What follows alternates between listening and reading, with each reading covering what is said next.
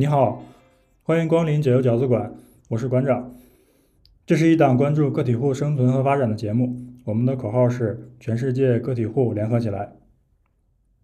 啊，不知不觉 Q 二已经过完一半了，深圳也在本周正式入夏，我们即将迎来一个漫长的季节。怕热的朋友，请提前做好防暑降温的准备。嗯，季节虽然是夏天，但今天这位个体户朋友所从事的工作听起来却似乎跟夏天没啥关系。那么他到底是做啥的呢？还是交给他自己来介绍吧。啊，欢迎本期的嘉宾大菠萝，来，菠萝跟大家打个招呼吧。哎，大家好，我是大菠萝。啊，我现在是一名滑雪教练。呃，滑雪教练这个工作听上来好像不是夏天的工作，但是因为现在全国各地都有一个广州融创啊，全国各地都有融创。那融创是什么呢？就是一个大冰箱，在这个大冰箱里啊，就是每天都在制着冷，制着冷，我们就可以在里面滑雪了。啊，像广州、啊哈尔滨、成都，啊，然后武汉，然后上海也马上要建好了，所以全国各地都会有这样一个一年四季都可以滑雪的地方。所以，我现在正在夏天的时候在这种地方教滑雪，然后我冬天的时候呢，我是在新疆去教滑雪，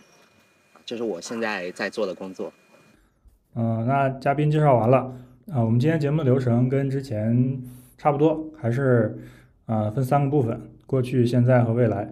嗯，那我们接下来就先进入到过去篇。啊，老规矩，啊，先请嘉宾聊一聊，啊，成为个体户之前，也就是成为嗯滑雪教练之前，你是做什么的？啊，我在成为滑雪教练之前，我做了十年的程序员。我这十年几乎都是在大厂。然后前两年呢，我是在北京，啊，在三六零。然后后来呢，我就来到了广州。然后我在腾讯工作了八年。啊，这是我上一段的工作，然后在去年的冬天，我开始做了这个滑雪教练。我一般都会问嘉宾一个问题，就是当你从一个就是传统意义上的上班族或者是打工这样的工作，然后决定变成一个个体户，从事一些给自己工作这样的性质的工作，然后一般都我我都会问一问，就是嘉宾原因，就是为什么不做之前的工作了。或者说之前的工作遇到了什么问题，然后促使你做出了这个决定？这种状态的转变呢，其实有几种原因吧，我一个一个说吧。啊，第一点就是说，程序员这份工作很适合，就是很普通的一个人赚到比较多的钱啊。说实话，我第一份工作我开始为什么去做程序员，就是我刚毕业的时候拿到最好的一个 offer 就是这个工作了啊。当时在北京啊。一开始拿到了 offer，哇，巨多的工资是吧？啊，然后我就开始做这份工作了，然后稀里糊涂就做了十年。呃，这个过程说实话赚钱挺多的，在我这种就是很普通的这种人身上，看到看到了他很赚钱。但是在这份工作中，逐渐做了这么多年之后，我发现他慢慢的吞噬了我的生活。这种感觉就是说，我好，我好像永远都在在这个里面沉进去了。沉进去了，我就很很难有这个生活的状态了。那我最开始毕业的时候，我是不害怕这种，比方说晚上工作到十点，第二天早上一醒来又去工作的状态。啊，因为前两年我在北京啊租一个小破房子，然后每天乐呵而去上班。然后，但是当我有了这个家庭，有了孩子之后，我发现啊这样的生活不行了，因为我发现啊跟我的家庭好像很远。我每天就是为了去赚钱，然后晚上回家了，孩子就睡着了。啊，早上起来的时候，家人都去上班了，然后我也啊早起去上班，上班完了晚上回来又睡着了，啊这样的状态循环，我发现啊这份工作它是可以赚到钱，但是它嗯慢慢的我需要的生活它没有了，所以我开始思考我是不是可以有什么转变，然后第二点呢就是说我在三四年前开始去尝试滑雪的时候，我发现我特别喜欢。这种状态就是，因为我之前也健身或者跑步，但是我健身跑步可能只是为了我身体健康，但是我去接触滑雪这项东西的时候，我发现它不只是为了身体健康，啊，不只是为了一项简单的运动，而是它给我带来了这种快乐，是无与伦比的。然后我就开始开始每个周末都去滑雪，因为首先它在广州嘛，周末就可以去去滑雪了。我发现哎，好像很有意思，然后我就每个周末都去了。然后我运气很好，然后我没有就是瞎玩儿，而是我在这个过程中就每每每个周期都给我设定了一个目标，就是去考不同的滑雪教练证，啊，单板的、双板的，啊，国内的、国外的。然后我逐渐就知道了，哎，滑雪这个东西它不只是可以玩儿，还可以去教别人。然后当我考了三四个证书之后啊，然后刚好我的孩子又三岁多四岁，这个时间点刚好又卡得非常好，就是我开始带我的孩子滑雪了。我每个周末都在带孩子滑雪，然后在这个带他的滑雪中，去经历了这种教学的这个感受，然后逐渐发现啊，这份工作，哎，这这不是这份工作，就是这个滑雪这件事情啊，原来还可以赚钱。然后我开始深入这个行业。去慢慢的、慢慢的啊，去兼职，然后找客户，然后发现，哎，这件事情好像可以把它当做事儿来做。然后在今年的冬天，我就我觉得这个时机刚好就成熟了，因为我孩子刚好他就是还没有上小学之前，哎，我觉得这个时间点非常非常的合适，就是一切都好像就该我去做这件事情了。然后我就这个冬天毅然决然的离开了公司。也不是算毅然决然，还有一个契机就是说，你知道今年的互联网环境，就是给我们的一个机会，毕业潮嘛，你知道，毕业，然后所有的一切就刚好，好像就是该我去做了，然后这个时候拿到了补偿，然后孩子就让他不上幼儿园最后一段时间了，然后我就带着孩子去了新疆，然后我过去去尝试这件事情，我发现啊，也非常异常的顺利，就是我。本以为我的冬天可能没有太多客户，因为我还是算是教练界的一个新人，我只是之前的兼职积累下来客户。但是我一做啊，发现我的课竟然可以就是满到溢出的那种状态，所以啊，最终我就成了一名就是职业的滑雪教练吧。哎，我有一个问题啊，就是你说你在刚开始自己玩，就是把它当成一个运动或者一个爱好的时候，你就有有意识的、有目的的去考一些。各种项目啊，或者各种等级的这个滑雪教练的证，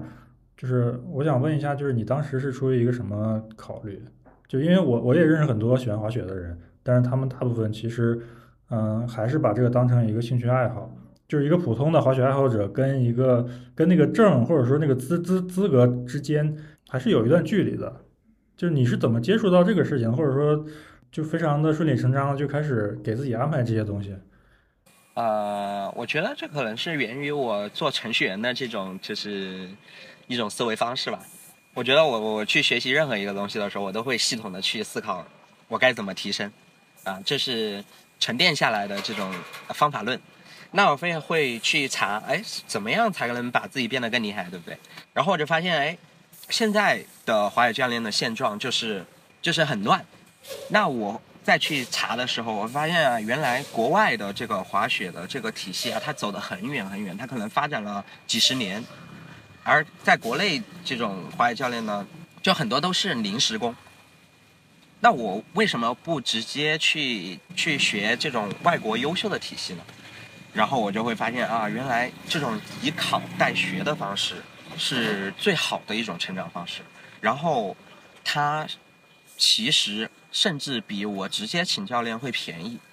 而且他还更加的优秀嘛，是吧？那我在这个过程中，我学到了是一个最直接、最最最好的这种成长方式。那我就会刚好就去查这种外国的体系的时候，我就直接就去报名他的考试了。然后我的练习啊，都是围绕着这个考试的内容去进行的，啊，以这样的方式来去成长。对，那你的练习就是你最后有没有一个教练呢？还是说？嗯，你是没有一个人来给你当教练的，你就是跟着他这个体系去自己学。我当然我也请过教练的，我也请过教练，但是我在比方说考第一张加拿大体系的证书的时候，我那个时候是没有考教练的，因为那个时候我很自信，你知道吗？我觉得我直接报了，我我觉得我要试一下，看看能不能考过。然后发现人家一级的考试实际上是一个普通人，他只要带着目标自己练习就可以达到的。因为它的体系分很多级别嘛，那比方说它是分四级的，那对于一级来说，其实一个普通人他只要按照他的标准去一步一步练，然后呃偶尔去请教一下啊考过这个人东西的人，哎你就能考得过的。但是当我考过了之后，我发现自己离一个好的滑雪者还很远。然后我去新疆玩的时候，我就直接请了一个教练。当时我觉得这个我我这个想法也非常正确，我就我就去请那种考过更高等级的人，然后包了他三天，问他是怎么样一步一步学到那个水平。然后我其中除了在雪上的练习之后啊，我还每天还要请他一个多小时，然后向他学他是如何教人的啊，然后把那几个方向全部都完整的过了一遍。就他给我讲，为什么理论是这个样子，为什么怎么样去一步一步把人教会，然后我后面的，比方说几年，我都是围绕着一个新的目标去开展。比方说考试之前，更难的考试之前，我还会找那种，就是有那种外国的那种教练来国内，然后培训。比方说这种培训班，就在雪山上跟那种外国的大佬学。听你讲完，我感觉确实还挺程序员思维的。就是我感觉你是把各种情况都考虑到了，然后选了一个效率最高，然后最节省时间，然后最能得到一个理想的结果的这样的一个渠道。对对对，就是我感觉这可能是你过去的这十年很自然的养成的一些思维模式，就其实并没有很刻意的去要要要做什么或者要要规划什么，就是你很自然的就就是这样的一个做事的方式，然后就非常顺利的把这个。考下来了，对，就是寻找最优的路径嘛。就是这个，其实也是一个，就是你作为一个嗯半路出家的，或者说一个新人的滑雪教练，其实你你跟你的同行们比，就是其实你也是有一些优势的。就是这个是你在上一份工作的一些经验，或者说一些思维方式，你把它带过来之后，然后让你在从事这份工作的时候获得了很大的收益。这个思维方式也非常好的体现在我后来自己做教练的时候教学中嘛，因为啊，我我想你应该也看过我的一些公众号嘛，或者是视频号，那其中的内容我其实，比方说我的上课都是按照这种思维方式去安排我的课程的。嗯，我我看过你的一些视频号，就是给我的第一感觉就是，我觉得这个教练他非常自信，就是你整个的那个视频包包括你的一些。嗯，就是你在你在里面给给那个视频配音旁白，然后去讲，就是这个事情是怎么回事，为什么要是这样，然后整个那个感觉就是，就就是你你是一个非常自信的人，你对自己的这一套体系，包括你的一些方法，你非常有底气，然后非常有把握。就是假设说我站在一个就是完全不会滑雪，或者说一个滑雪刚入门的一个新手的角度，我会觉得我跟着这样的一个人来学，我会很有信心，说只要我认真去付出时间和努力。我就能提升自己的水平。呃，因为我我我我的自信还来源于我教了这么多人，然后我是可以保证所有的人都可以按照这种方式去成长。当然，因为其实我做教练，我会很明确的了解个体差异，但是我敢于把这个课设置成，比方说这节课你就能学会这个，是因为我教了这么多人啊，我发现我发现所有人他会犯的错误，或者说是你的这个运动能力差或者好。我也能保证你在某个底线上，你一定是能学会到某个状态的。这是因为我教了这么多人，我的方法论就是可以让任何一个人这样子一步一步走，所以我才这样自信。哦，我也很担忧，比方说，哎，我保证你学到这个样子，结果你最后没有学成这样。但是从这个就是样本来说，比方说教了这几百个人之后，啊，每个人都达成了，那我当然自信了，对吧？嗯，就是我我理解这个东西，就是你已经形成了一些体系嘛。其实你是拿这个体系再去给别人讲课。是的，是的。然后，然后就有些东西它其实是它算是某种就比较科学的一些方式。就是比如说这个学员他，你你观察了一下他今天的状态，然后以及他整个学习过程中的一些问题，然后你可以很明确的说把它定位到一个在你这个体系里面他处于一个什么样的位置，然后那他接下来该走到哪一步，你心里面是非常有数的。就不会像是一些完全凭感觉，或者说，就可能我理解，比如说有一些就是他缺乏一些系统思维的教练，他可能面对每一个学员都是啊，这个人都是一个全新的一个人，就即便他自己的水平滑雪的水平很高，但是他不能保证说我我要我能把我会的或者说我掌握的东西都嗯很很轻松很容易的教给这个人。然后，然后他他的教学的一个质量，或者说一个教学的状态，可能会，嗯，受这个学员的自身的水平，包括运动能力，以及可能当天的情绪各种外外部的条件所影响，然后他可能就做不到说，我我就有信心说你这个人来了，只要你没有什么太大的问题，我就能保证说你你能学到一个某种水平吧。就是可能他面对一个人，他是心里是没底的，他不知道就是经过我这个教学之后，这个人能滑到什么什么程度。是的。嗯，哎，我觉得你你的过去其实你已经交代的很清楚了，然后那我们可以直接进入第二部分，就是现在篇。对，然后你前面也说了，你是去年冬天，然后毅然决然的离开了之前大厂的工作，然后成为一名滑雪教练。那现在是五月份，我们可以理解为你真正成为一个个体户，嗯，差不多是半年时间吧。对，嗯，怎么说呢？我现在非常开心。可能对未来没有那么就像原来的工作那样，我知道我今年一定会赚多少钱，对吧？嗯，做程序员的时候，你的 offer 都是确定的，对不对？然后你最多就是年终奖啊浮动有一点，对吧？其他的时候你都能确定，比方说你今天就算是上班划划水或者怎么样，你能够确定你大概一年能赚多少钱。但是做滑雪教练呢，一个状态就是说你不一定每天都有课，对吧？这种状态就是可能就是这份工作最。最难的一点，呃，但是其他的东西我全解决了。我刚才跟你聊天，我可能没有提到一点，就是程序这个在大厂工作的这种状态，这种大大厂工作这种状态，其实我觉得最大的一个难受之处就是 OKR。我想你也是大厂工作的吧？这种 OKR 是给你一种隐性的压力嘛？这种隐性的压力就是在于你不是完成今天的工作就 OK 了。这种状态其实是我之前最痛苦的。那我现在的啊，这个滑雪教练这份事情，我就是非常开心的，在于我只要教好每一个学员，就是今天的事情我把它做到了，我就就很舒服，所以我现在整个人是非常松弛的，这是我觉得最爽的一点。我不会担忧说，嗯，明天那个人怎么办，因为在我的框架里，他要学的内容我是非常有底气的，我只需要把明天那个人再教好。再就是说，呃，陪孩子。那比方说，今天我就没有课，我今天陪了我一整天的孩子。我现在是相当于就是不工作的时候，我就是全身心的陪伴他们。那今天也是完成了他的一个小目标，啊，就是他今天练成了前空翻，是我带他一步一步练出来的。所以我整个的状态是非常爽的。嗯，了解。嗯，其实你刚刚说的那个问题，就是比如说收入不稳定啊，或者说。不能像之前有一份稳定的工作一样，就是很很明确的知道我这一年能赚多少钱。这些东西其实我理解，就是所有的个体户的性质的工作都会面临这个问题。对，所以所以这这肯定不是一个某一个职业的个例。但是但是你像你刚刚说的，就是其他方面你都很满意，然后你整个人非常松弛，然后我也能感觉到你过得很开心。然后像就是你你之前也提到了说。呃，在大厂打工的问题，就一个很严重的问题，就是你觉得你离家庭很远，但现在其实你离家庭很近了，你可以就是花一整天的时间去陪孩子。对，这个还是一个非常令人羡慕的一个生活状态。对，因为因为其实我是有底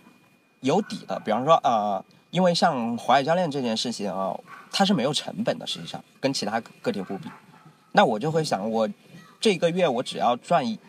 赚几千啊，我就够活，对吧？那我冬天我可以保证我每个月起码赚十万以上。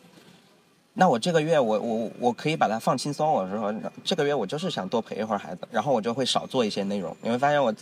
最近一两个星期没有做内容，那是因为我在全身心的陪孩子。我觉得在休息两个星期我也不害怕这种状态，因为我我也想过这个月少赚一点没问题。但是你也知道五一刚过，其实我五一已经赚够了我这个月想赚的钱了。所以我现在就更松弛了，就是这种状态。哎，我听你这么说，感觉你们这个工作其实它虽然是有波动的，就是比如说肯定冬季挣得多嘛，夏季赚的少。这个这个是因为本身这个运动就受一些天气啊或者季节的影响，然后以还有就是比如说法定节假日这种，比如五一、十一这种长假，然后也会带来很多人来滑雪，这样就是你的工作也会变多嘛。对，然后其他的时间就是，其实你们你们这个工作也是明确的分为淡季和旺季的，对吧？呃，那当然是会有的，但是我我觉得最最关键的还是说你的内容有没有持续的做，因为其实流量啊，它是需要不停的做才会有的。然后比方说你抖音，你如果不做内容了，你前面的就是播放都不会再有。所以其实呃，做滑雪教练这份事情，它最关键的还是要源源不断的输出内容。那你比方说小红书，你去做它的时候，你一定会感受到你的课又变多了。对，其实我是在准备内容的，但是我就是最近啊，把心思更多放在你也知道我我培养孩子也付出了很多这个时间和思考嘛，那。我肯定会在某一个时间节点为他多一点，然后在某一个时间节点啊，把自己这份工作再做多一点，所以一直在处于一种这种平衡上。对，然后我之前还准备了一个问题，就是想听你分享一下，嗯，你目前工作的一些具体的内容。然后我现在可以把它再聚焦一点，就我听你刚刚也说了，就除了本身的滑雪教学之外，其实，嗯，你要想让把这份工作做好，其实你要经营自己的一些。啊，自媒体，无论是什么视频号、抖音、小红书等等，对，我想了解一下，就是这些东西会呃占用你工作的大概多少的时间和精力呢？OK，那说实话，这份工作其实最难的就是做这一部分。你比方说我在雪山上啊，我本来当时的想法是做这个我们在冬天在山上生活的 vlog 嘛。其实我在雪山上去上完一整天的课，我比方说。我偶尔是七点钟下课，就是没有夜场的课的时候，那我就会带小菠萝吃饭，然后吃饭的同时呢，我就去做那些内容。啊，有的内容做得快，比方说我直接不讲这个文案或者什么，可以很快，比方说二十分钟做一个出来。但是如果一旦要涉及到专业的知识，我就要不停的去思考和这个改进嘛。那最后发出来，可能这个内容看上去是一分钟，可能花了我六个小时。可能花了我几天，就是因为我在不停的反复的思考这个东西是合理的，就是对不对的。因为一旦你发出一些比较专业的东西，你一定会受到各种各样的就是人的监督嘛，对吧？所以你肯定还是希望这个内容是一个优秀的内容。所以其实这部分的工作实际上是最难的，它也是反映出你这个教练是不是一个好的教练的根本。然后再就是雪山上的工作，其实我的工作很直接，就是按小时收费。在冬天的时候呢，我的约课基本上每天是六到十个小时，甚至有的时候是十二个小时，这是取决于那个时间段它是不是旺季。比方说春节的那一段时间，我基本上连续二十天都是十二个小时，啊，但是淡季的时候可能每天上个三个小时到六个小时，这是一个比较合理的状时间。所以，比如说淡季三个小时之后，你你从雪场出来，然后你就要花时间去准备你的各种内容。呃，对，大概就是这样子。听你说完之后，我觉得就是你现在这个工作，或者说你你你本人的这个状态，跟我之前的想象中的稍微有一些出入吧，算是。就是就是我原来没有想到，就是。就是一个自媒体的内容创作者这个角色，在你这个职业里边的会占到这么大的比重。在现在来看，其实这一部分工作非常重要。对，它极其重要。怎么说呢？你想，滑雪教练有无数个，他怎么会找到你呢？这才是最关键的，对不对？那所以现在你的学员其实更多的还是通过一些这种呃互联网上的渠道来看到你，然后对你产生兴趣，然后找你报课，是吗？是的。是的，那互联网的渠道不只是这个自媒体，还有比方说各种各样的群，比方说我滑雪群可能就有几十个，那就是你的你的客户就是散落在各种各样的地方，你可能偶尔在某个群里发个言，哎，他突然找上你了，就很特别 这份工作。嗯，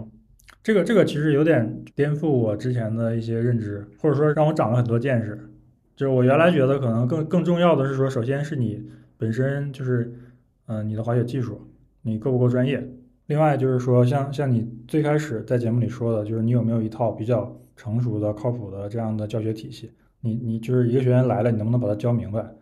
对，但是我之前其实没有考虑到说，就是获客的这个环节的。但其实这个环节非常重要，就跟你做其他任何的生意一样，就是你怎么能让你的潜在的目标的顾客看到你，就是这一部分其实非常的关键。那我就给你举一个例子吧。我有很多朋友，他们其实是比我滑的厉害的。首先是滑的厉害啊，教学不一定，但是他就是自己默默的滑。这种状态下，其实他甚至他的证比我更高。他的级别比我更高。还有我我知道的朋友，他去加拿大去学习，他甚至都考出了就是我们认为很厉害的证，比方说，呃，体系的三级。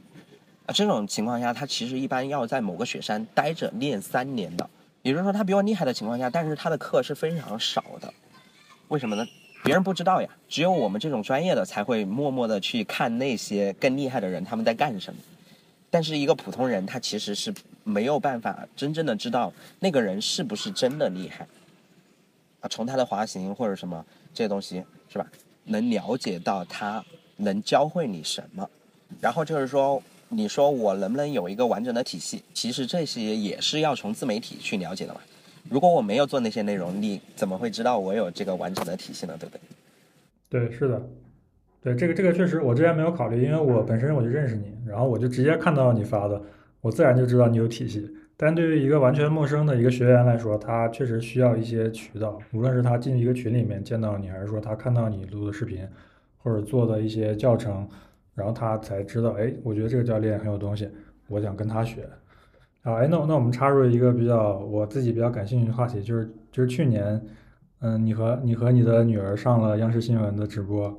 我每次看到有身边有人就是就是离开了一些所谓的主流的价值观的这样的一个体系，然后自己从事一些所谓的个体户的这样的工作，然后取得了很好的成绩，我都很开心。对，然后也也想听你分享一下当时的这种这种体验。其实，在我的这个滑雪的这个过程中，其实我没有把它当回事儿，因为其实它呃怎么说呢，我没有觉得它很重要。我们当时是录了挺多这个小菠萝，他就是我我女儿在在那里的滑雪的这个片段嘛，其中内容都是非常真实的，因为其实我也是我女儿她也是第一次滑那种真正意义上的身粉，这个身粉就是你跳下去，它可能比他的人都高，呃，所以这个难度是对对于孩子来说，就是六岁的孩子来说是相当的高的，它不像是平常意义上的滑雪场。啊，而是一种就是纯天然的这种环境，啊，所以这个首先，嗯，这种整超级浩大的这种雪场的这种环境，就可以给人一种就是很振奋的感觉吧，就真的是大山里面滑雪，然后这个内容也是被导演认可了嘛，然后我们就大概做了这个二十多分钟的这个内容，就是我教他的这个过程。比方说他有时候被埋啦，有时候翻车啦，埋进去啦，然后怎么鼓励他起来，然后怎么样一步一步教他，然后最后在这个这种环境里面连续的滑很长一个片段的这个过程，对，这大概就是当时的一个经历。对，这个可能就是，嗯，你是当事人，然后我们这些围观的群众，就是我们两种角色、两种身份对这个事儿的看法可能完全不太一样。对你来说，可能它就是一个。稍微有点特殊的一件一个经历，但这个事儿的本质其实还是你带着孩子在滑雪。但我们这些就是围观的人看到的，就是觉得好像，嗯，这是一个挺挺大的事情。因为是什么呢？因为就是我在我在那里待了三个月嘛，九十天，我带带小菠萝在那儿滑了九十天，啊，这对于我们来说可能也就是其中的一天。那这九十天的经历，可能说每天都在有新的东西。再出来嘛？因为因为你会看到我的内容，就是说小菠萝他怎么样通过这九十天的努力，然后一步一步每一步学一个新的东西，然后去成长成一个全新的状态。因为我我前几天也在回顾，最终在山上待了这九十天，学会了什么嘛？那就是比方说这个滑雪滑粉雪的片段，只是这五天，对吧？啊，我去禾木滑了五天，然后后来比方说又去这个将军山。啊，真正的常驻的时候，练习了一些真正的竞技方面的技术，跳台的技术，所以每一步都在往前走，所以我会呃觉得哎，嗯，也就很稀疏平常吧。嗯，就是这个事儿让我自己最震撼的，其实还有一点就是，就当时那个视频里面的主角其实不是你，而是而是小菠萝。对，然后然后是一个很酷的一个一个小女孩在滑雪。然后，因为这种就是冰上运动或者雪上运动，其实我之前经常也会在电视节目里面看到，就是经常有那种很很酷的一个小孩，然后滑的特别好，然后就会给人一种啊好厉害的那那种感觉，然后就觉得这个孩子前途不可限量，以后说不定就是奥运冠军啊，或者说是在这个领域可以取得一个非常大高的成就，然后达到一个非常高的水平这样的一种感觉。我我当我当时是这样的一个体会，就是我就如果说当时拍的是你，可能我不会有这么大的就感触吧。对，那种呃，就是我当滑雪教练的优势其实也是在这里，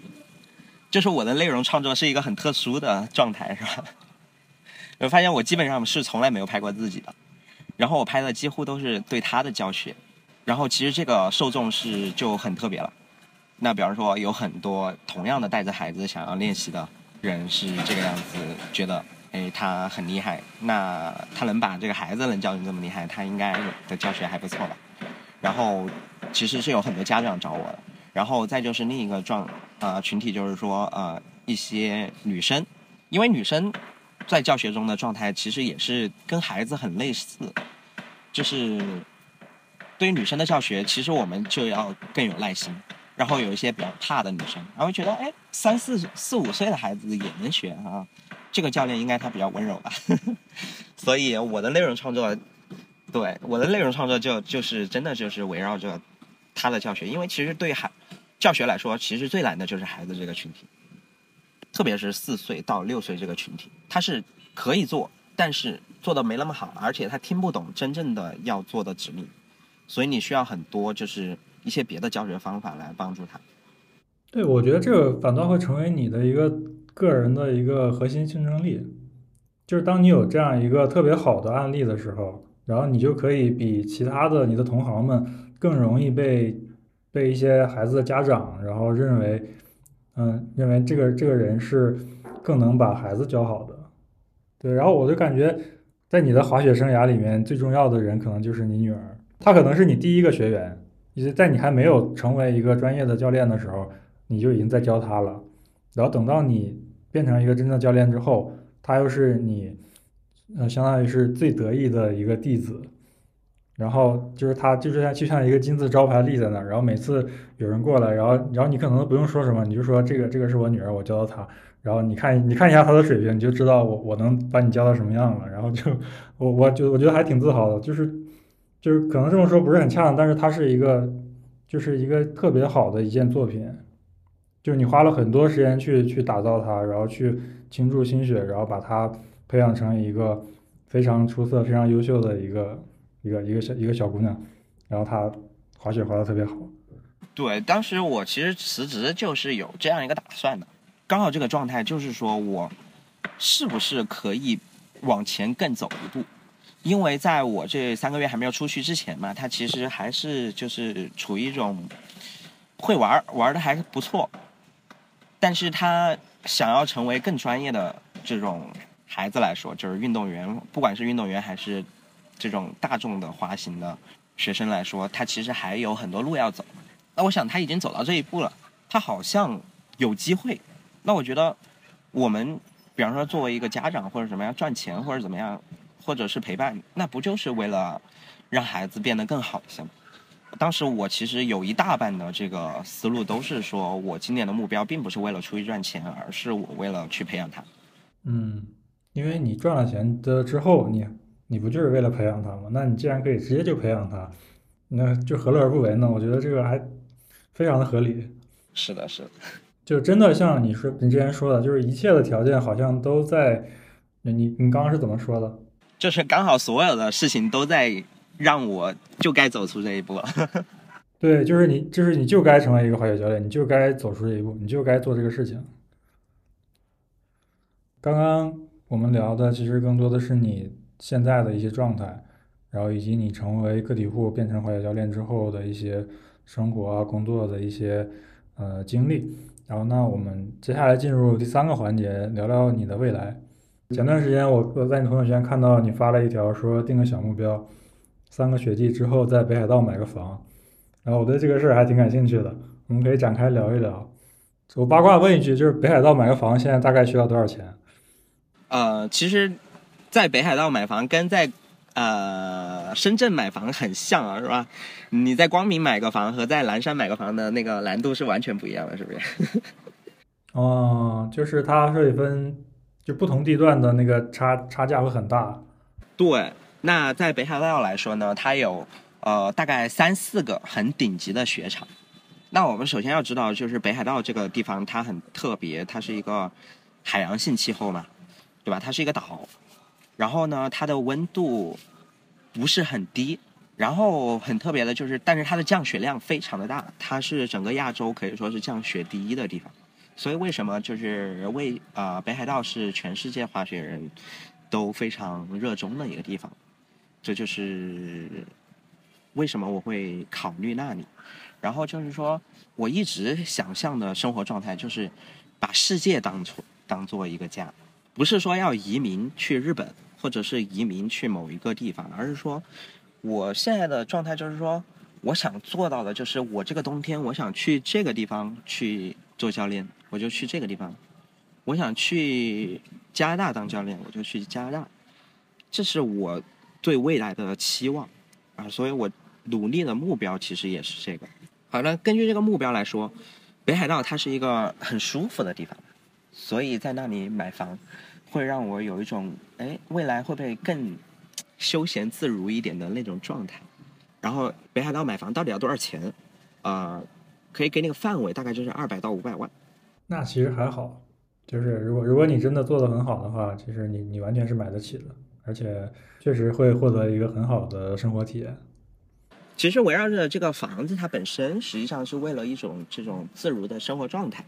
那所以说过去买房有几个点是买了能不能在那儿生活，对吧？买房其实这个钱是有的。那比方说我可以卖掉中国的一套房子，因为我呃前十年工作买到两套房子。但是就是说，我需要去过去了北海道，我还能不能有课？啊，能不能把整个的生活状态变成在北海道生活的模式？比方说，能不能小菠萝在那儿上学？能不能为他的滑雪更进一步？这些东西其实都是在默默的这样一个努力着。嗯，就是生活并不是买一个房那么简单，它其实还有很多要考虑的。不过我觉得你你提的这个小目标还挺挺好，就是它非常的具体，然后非常的有吸引力，就可以让你在日常的工作中，就是就是时时刻刻想到这个事情，然后心里面还觉得还挺挺开心的，或者说很很有动力。对，至至于后面到底会嗯怎么生活，可可能你会说说不定你赚赚了大钱，就是这个事儿变得很轻松的。但是但是这个目标我觉得还挺重要的，就是它会让你。有一个阶段性的动力吧，或者或者说畅想一下，就是不远的将来你会进入一个什么样的生活状态？对，因为其实就是说滑雪教练这件事情，它不只是要当滑雪教练，而是说我可以真正的去全世界各个地方滑雪，这才是最核心的这个目标。你说你教过了这么多人，是吧？他们觉得你教的还不错。就是大家要滑雪，并不是要做一个运动员，或者是做一个教练员，对吧？他们其实最后的目标，哎，也就是很简单的，去去新疆滑个雪，去日本滑个雪，去加拿大滑个雪，是吧？最后看看全世界的雪山长什么样子，这种感受，对吧？就是滑雪这个事情本身，它归根结底还是一个爱好。就是这些人为什么要，之所以可以长期从事这个工作。更多的还是出于一些心里面的热爱，就是他在滑雪的时候，他是很很开心的，他很享受那个状态，这个才可以一直让他把这个事情做下去。是的，是的，对他可以直接从这个事情本身获得乐趣，而不是说我就是我打一份工，这个工作的收入还不错，然后可以支撑我去过很好的生活，但是我的生活是完全另外一部分。但是滑雪这件事不是，它它就是生活本身。就是当你从事这个事情的时候，无论你赚多赚少，其实你都，你都已经就是获得了你理想中的生活状态。对，就是这样的，就是你已经得到了极大的满足了，对吧？你就其实不太在意你到底是赚了五万还是赚了十万。所以你对你的未来有什么规划和期望？就是除了这个小目标之外，短期目标还是说呃培养小菠萝嘛。比方说，呃，有两条路是我一直在思考的。我到底是要把它培养成这个，啊，滑雪运动员。比方说像你说的，哎呀，能不能什么时候有机会得过冠军是吧？呃，我常常会说，就是我肯定不会给他什么压力是吧？但是我们这条路实际上是在走的。比方说，我我已经带他二练了二十天的前空翻了。那这些空翻的动作，在空中的动作，其实是短期内的一个重点。想要达到某一个目标，其实说大众体系滑雪和这个竞技滑雪之间最大的鸿沟就是说，你需要变成一个每天都在坚持的东西了，而不是说我觉得这个很好玩，这是一个状态的转变。这个就变成了你从一个玩乐的性质变成一个在训练的这样一个状态。这个要花多少时间？我想的话，估计要花一两年的时间。其实，在我这样做滑雪教练的同时，我也其实在不停的思考这个路径，该要如何培养它。就就是你这个回答，其实让我有点，呃，有点超出我的预期，或者说在我意料之外吧。因为我之前问嘉宾都会问嘉宾这个问题，就是聊到可能节目到了最后一个环节，我都会问问他对未来有什么规划期望，然后他们其实基本上都是在讲说我自己以后打算怎么样，或者说我希望能怎么样。然后当我问到你的时候，其实你你你在谈的其实是对对这个孩子的教育，就其实你更多的是在期望你自己的孩子能达到一个什么状态，或者说他会有一段怎么样的人生经历。对，然后然后我之前也在嗯朋友圈里，或者说你自己的一些社交媒体上看到一些你对嗯教育的一些看法，然后我觉得有些我还挺认同的，就是你作为一个孩子的父亲。就是从我的角度，我觉得你是一个非常成功的一个爸爸。除了你本身孩子就是培养的非常出色之外，就是本身你就是是可能又又又涉及到一些系统思维或者说程序员的这种工工作方式。然后你在培养你的孩子的时候，你也形成了一些自己的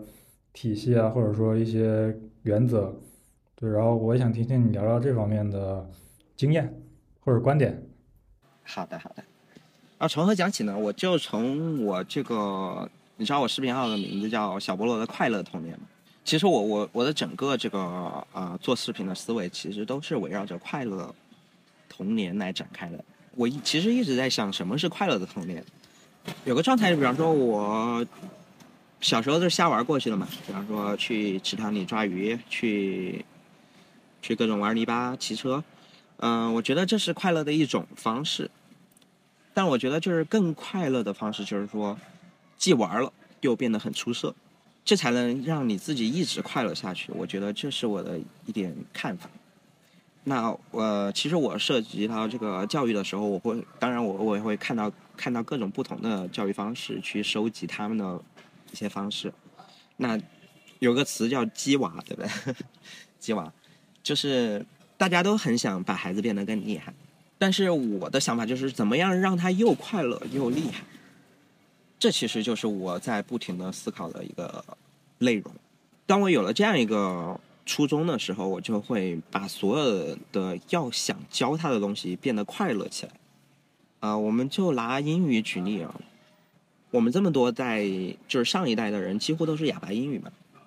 然后这个时代就是。有很多人都是知道了啊，我们要更早的去教他英语。但是同样的一个路径，啊，同样的就是在很早的让他学英语。但是有两种不同的路径，一种是，就是我不我不知道你了不了解叫分级阅读的这个东西。我不了解。有很多家长呢，就是说，嗯，就每天让他读几本书。更过分的就是什么背书。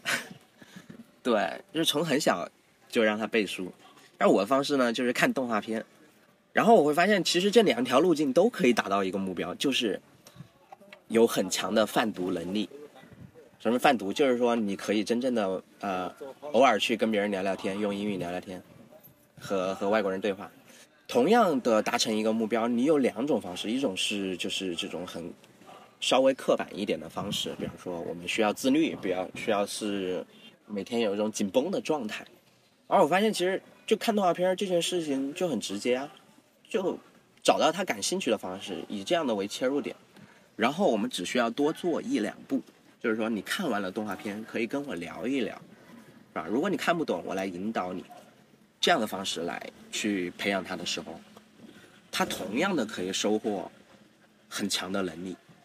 然后达到同一个目标，这就是我想象的这个。更好的快乐的方式，那其实数学、语文还有这些就是，比方说各种地理历史啊这些东西，其实都是可以以这样的方式去展开的。那在我的整个教育的体系的规划下，其实我是每一个事情我都是规划过的，不仅是这个学科，还规划到了每个时间节点。比方说什么时候介入数学是更合理的，不会说哎让他比较痛苦，让他又能够快速的接受，然后也能让他快乐的成长。这是我非常在乎的，就像滑雪一样。呃，我带他去玩滑雪的时候，开始是只是为了就是开心嘛，一家人玩嘛。然后到了某个时间节点了，你就需要稍微提升一些了。那这些提升的方式，比方说，呃，今天练的前空翻，它可能会让你小有痛苦，但是这是建立在你之前哎已经非常有自信了，已经非常厉害了之后，我们去做的一件事情，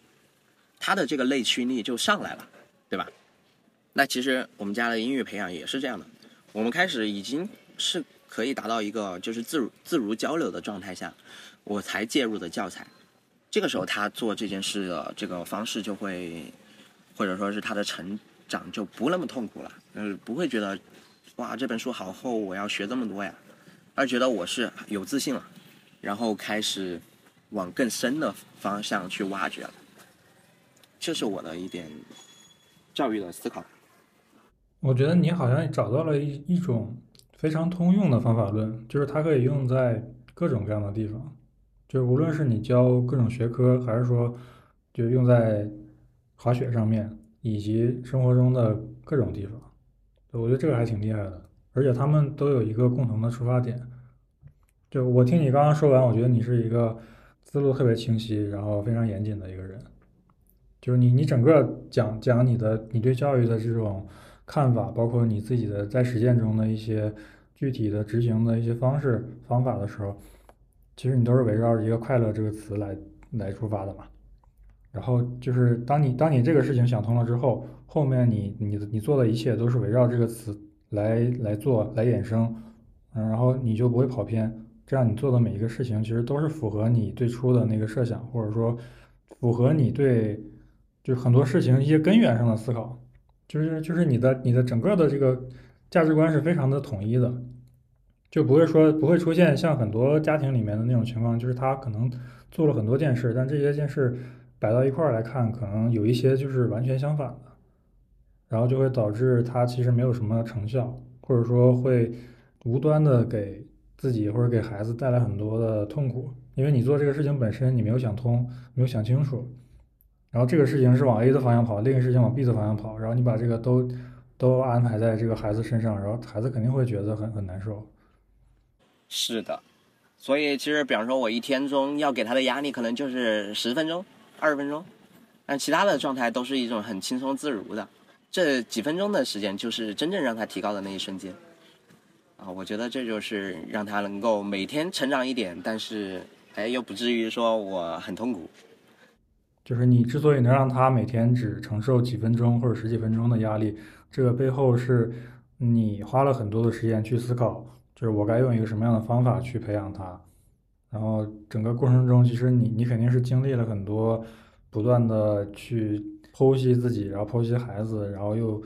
总结过去的一些经验教训，然后不断的把它调整到一个更好的状态，然后最后才得出了一个用起来很舒服、很很好用的这样的一个方式。对，我觉得这个这个过程好像也和这个滑雪教练的这个教学是很有关联的。我可以跟你分享一下，其实就是说，比方说加拿大体系，它有个很重要的状态就是快乐教学。我一直一直说一个词，就是说在高级水平之前，如果你滑不好，一定是教练的问题。所以我在培养孩子的时候，其实一直都想着这个问题：如果他做不到这个事情，那一定是你给他的步骤有问题。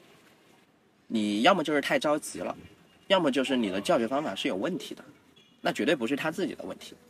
因为对于一个孩子来说，是吧？他根本就不知道将来会变成什么样子，他也没有办法，就是说他有非常系统的思维，他只是知道眼下的东西他做不到，或者说他做得到，那整个推演都是要依靠你的社会经验，你的对某个学科的了解，啊，如果你没有做好，那一定是你的问题。你刚刚说的这个点，我还。我应该是第一次听说吧，但是我你说完之后，我就表示非常认同。就是在高级之前，如果你学不好，都是教练的问题。我觉得这个可能就它也是一个比较通用的一种，它也可以适用在其他的地方。就比如说你学任何一个东西，就只要你的目的不是为了说我要进国家队，或者说我要当世界冠军，或者说我要达到一个非常顶级的水平啊，你只是想在这个领域里面入门，或者说取得一个还可以的这样的一个进展，那其实都是可以通过一种比较快乐的方式来实现的。是的，这这这个对我启发还挺大的。其实我一直都很想做教育的这一部分内容，但实在是就是你知道赚钱和这个陪孩子两者是很难兼顾的。然后我觉得这一套就是当他有了成绩之后，我可能会逐渐的把它做出来，就是这些方法论如何结合到实践中。其实我一直都在思考怎么样把它做成一套这个体系的内容。那其实我看过太多人靠这个教育的卖课啊赚到了大钱了，其实我也很眼红。啊，这是一个很好的方向，其实。我不知道为什么，我突然想到一句话，就是不要用战术上的勤奋掩盖战略上的懒惰。然后我今天跟你聊完之后，我的一个感受就是，我我觉得你一定是一个在战略上特别勤奋的人。其实你想了很多根源上的问题，然后找到了很多特别底层的，就可以影响到底层的这样的方法。然后你没有去花时间去。呃，花太多时间去搞一些表面上的功夫，然后这就可能就会导致说，嗯，你可以把这个事情做得很好，同时你自己又没有那么辛苦。对，我觉得这个是一个非常，嗯，非常好的一个状态。我相信很多人，他无论是工作还是生活，他自己面对自己的一些想完成的事情，或者说想学的东西，他其实就都是希望能能取得一个这样的一个状态的。对我，我听我听你分享完之后，我觉得这一部分应该就是至少对对我自己是非常有启发的。可以给你分享一个，就是状态嘛，就是我带着小菠萝在新疆滑雪的时候，其实我最在乎的一种状态，就是说他可以自己完成他想要做的事情。那这个目标呢，实际上是我已经哎跟他聊过了，然后呢，我不会花太多时间陪他在那里做。没有意义啊，是吧？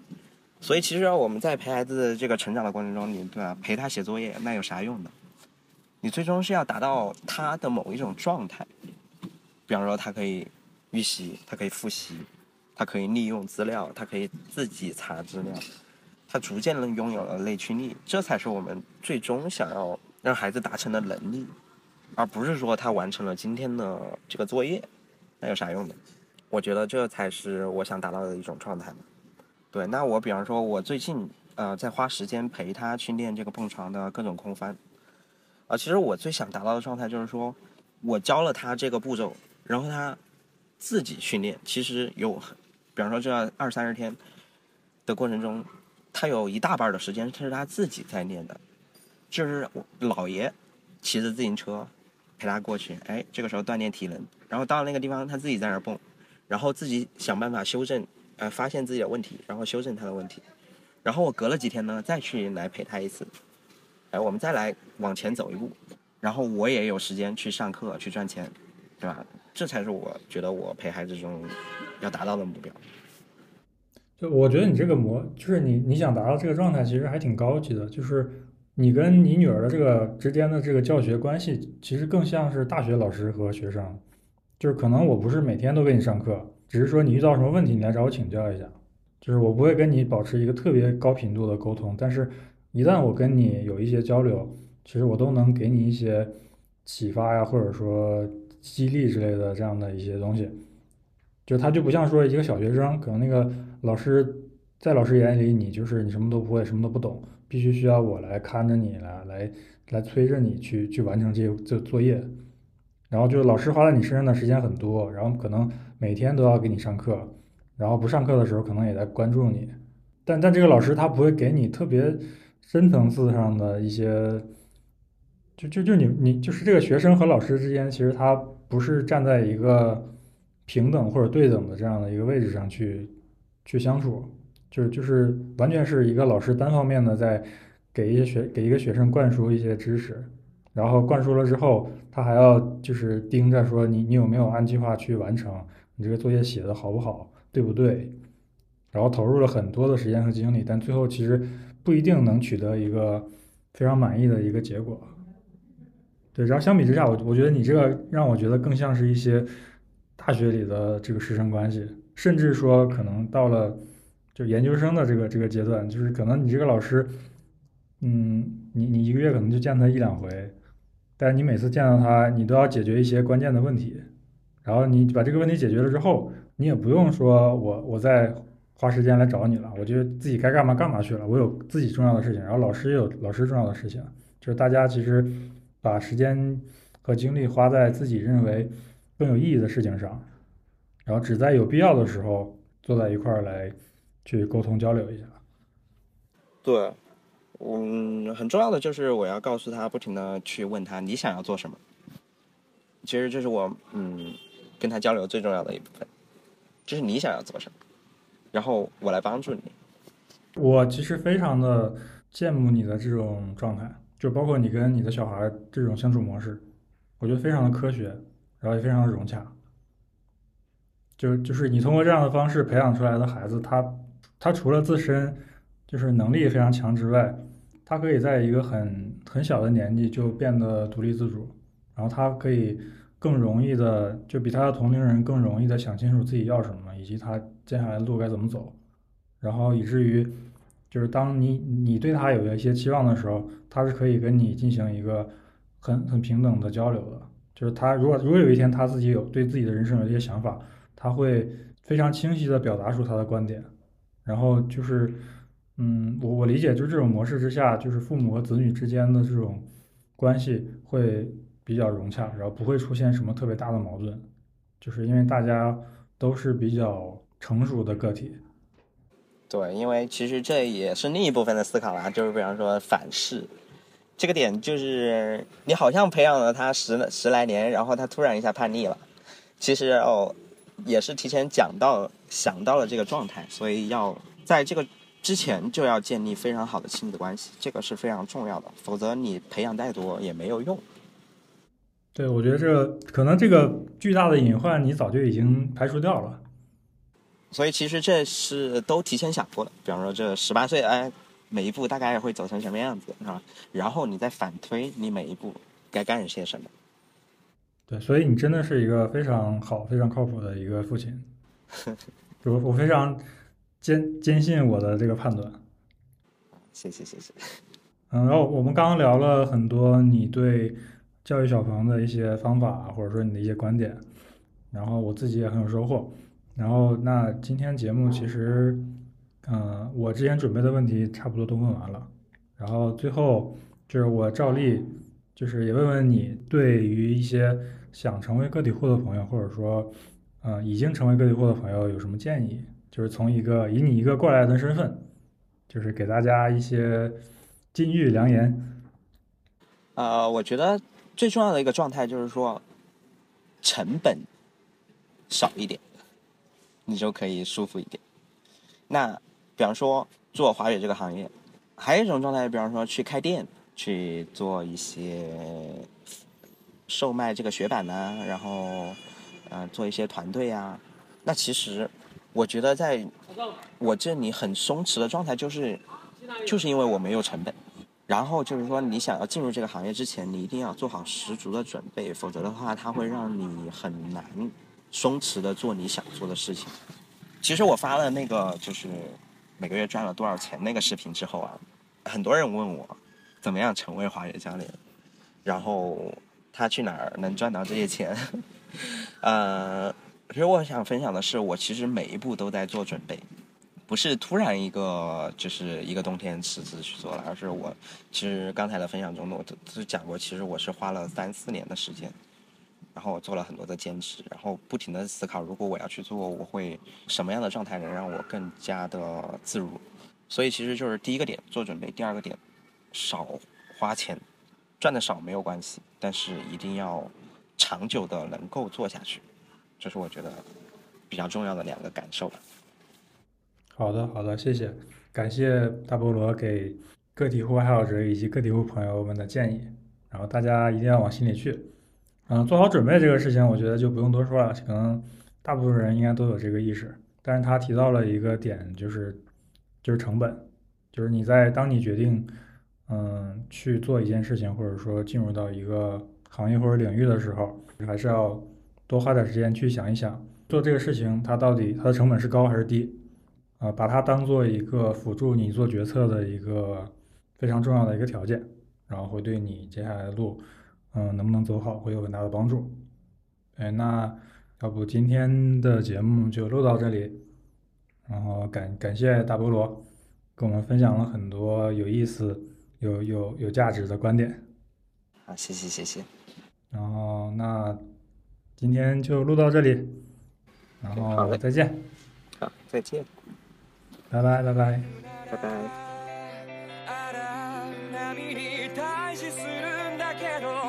勝ち負けじゃないところで僕たちは出会う描いては決して繰り返す夢の